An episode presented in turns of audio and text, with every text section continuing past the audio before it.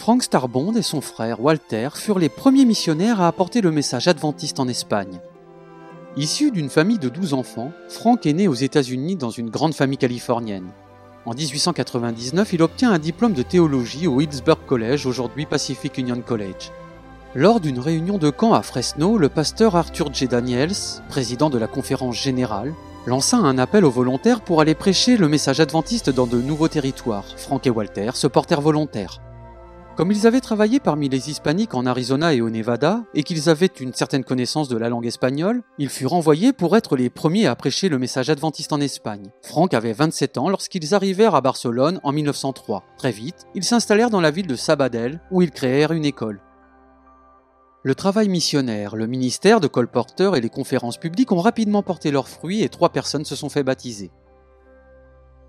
Deux ans après son arrivée, Frank est tombé malade de la variole et a dû retourner aux États-Unis.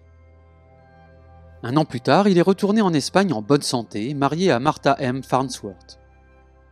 Peu après, Frank a été officiellement consacré pour ce ministère.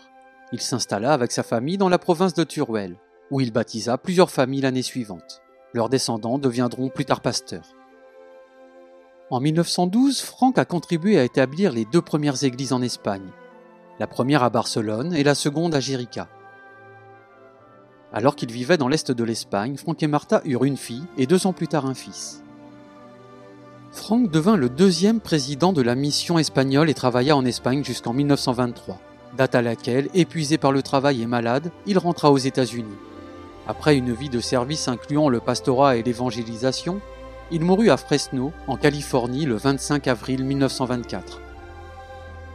L'héritage de Frank Starbond et de sa famille se fait encore sentir en Espagne, où l'on compte aujourd'hui plus de 17 000 adventistes.